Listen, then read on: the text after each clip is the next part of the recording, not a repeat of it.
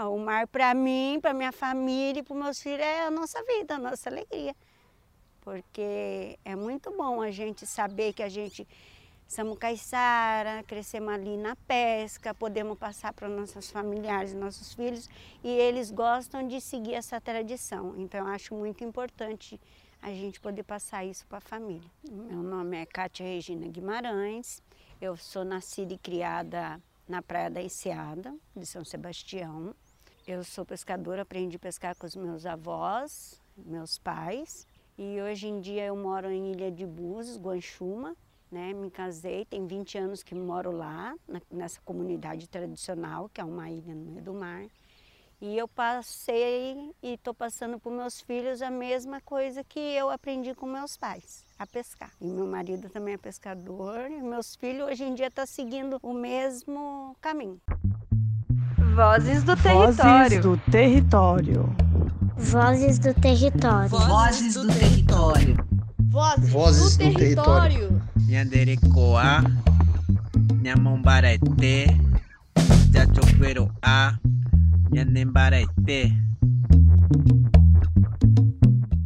Olá, sejam bem-vindas, bem-vindos e bem-vindes ao podcast Vozes do Território, uma produção do Observatório de Territórios Sustentáveis e Saudáveis da Bocaina, uma parceria entre a Fiocruz e o Fórum de Comunidades Tradicionais de Angra dos Reis, Paraty e Ubatuba. Eu sou Maite Freitas e hoje eu te convido para ouvir mais uma história de luta no território. Vamos lá? Kátia, seja bem-vinda ao Vozes do Território e eu queria que você me falasse o que é ser caiçara? Ser caiçara para mim é tudo, tudo de bom. Não tem coisa melhor do que ser caiçara, porque os mais velhos vão indo e os mais novos já não têm muita vontade. Então a gente tem que incentivar eles a seguir um pouco, né? não se desviar, para continuar a tradição, nunca perder ela. Quais são os desafios enfrentados pelas comunidades caiçaras da sua região? O maior desafio é essas, essa luta que eles estão tendo sobre muitas coisas que estão proibindo sobre as redes de pesca, né? Porque, na verdade, eles não podiam proibir, porque eles sabem que é, a, é da onde o pescador tira a renda para sua família. Estavam tendo um problema com a rede boiada. Então, é uma rede que, na época de, de vários tipos de peixe, é a rede que eles mais usam que é quando eles ganham mais.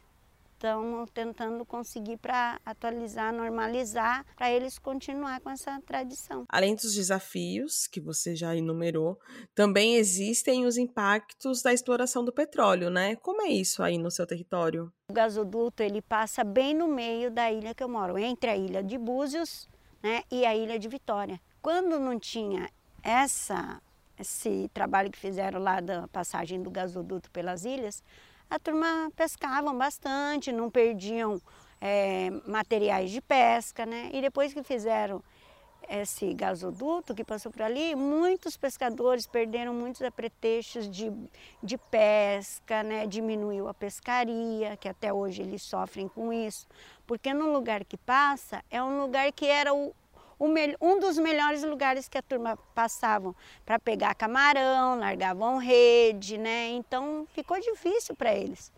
Né? Até porque também depois que veio esse gasoduto, lá na, nas ilhas, que nem mais na ilha de Búzios e de Vitória, não tinha o coral sol. E depois que fizeram o gasoduto, apareceu muito. Que até os mariscos mexilhões que tinham nas pedras, hoje em dia não tem mais. O coral tampou tudo. E nem os peixes também não tem na costeira, então fica difícil, né? Como se dá a participação das mulheres no cotidiano da pesca?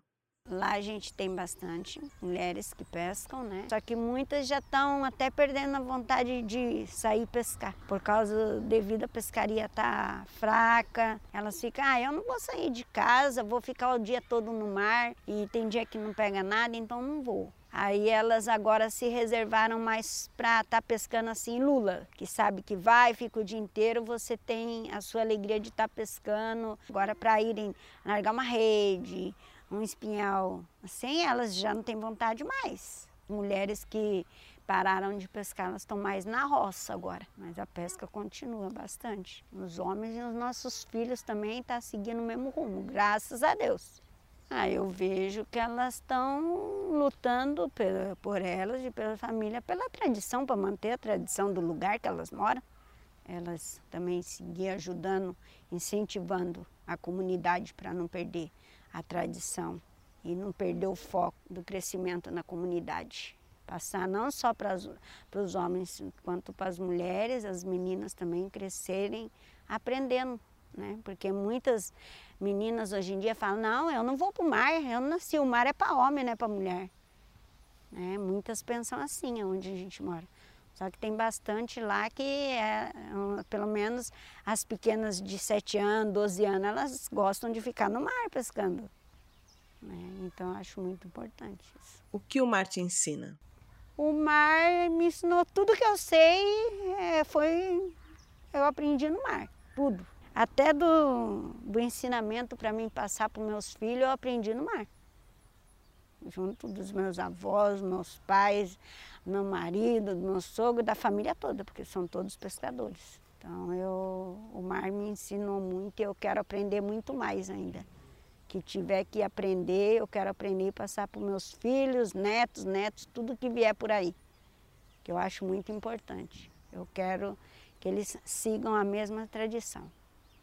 Bom, chegamos ao fim de mais um episódio do Vozes do Território. E quero convidar vocês a ouvir os outros episódios. Estão todos disponíveis em nossas redes sociais. E vai lá, siga, compartilhe, envie aí para as pessoas na sua comunidade. Faz geral escutar e se inspirar e aprender e acompanhar essas histórias que são histórias de muita luta e de muita inspiração. Projeto Redes é fruto de uma parceria com a Fiotec Fiocruz por meio do Observatório de Territórios Sustentáveis e Saudáveis da Bocaina, o OTS, do Fórum de Comunidades Tradicionais, o FCT, da Universidade Federal Fluminense, a UF, e da Universidade Estadual Paulista, a Unesp, resultado de uma condicionante exigida à Petrobras pelo licenciamento ambiental federal conduzido pelo IBAMA, o projeto Redes é uma política pública conquistada por comunidades tradicionais pesqueiras impactadas por empreendimentos de petróleo e gás natural no litoral norte de São Paulo e no litoral sul do Rio de Janeiro. Até o próximo episódio.